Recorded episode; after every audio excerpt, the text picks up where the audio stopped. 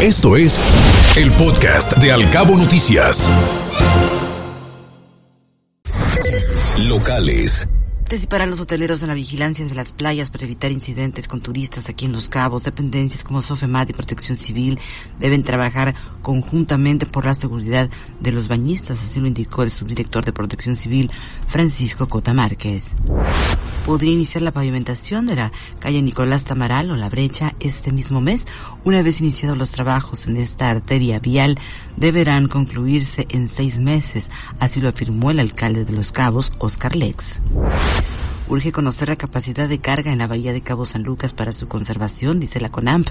Eso también permitiría conocer los riesgos para el ecosistema marino. Así lo estableció el director del área natural protegida de Cabo San Lucas, Carlos Godínez. Y busca el pabellón cultural hogar para seis felinos, sí, seis gatos que viven en ese lugar, hicieron del recinto cultural su hogar durante la pandemia y ahora necesitan una nueva casa, así lo comentó el coordinador del lugar, Francisco Rincón.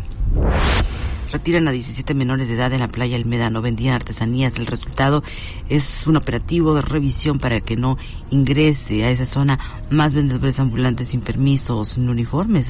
Así lo comentó el coordinador de inspección fiscal, Manuel Guerrero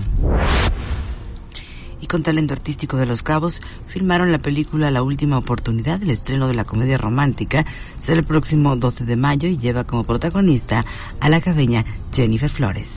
Escuche Al Cabo Noticias de 7 a 9 de la mañana con la información más importante de Los Cabos, México y el mundo por Cabo Mil Radio 96.3. Siempre contigo.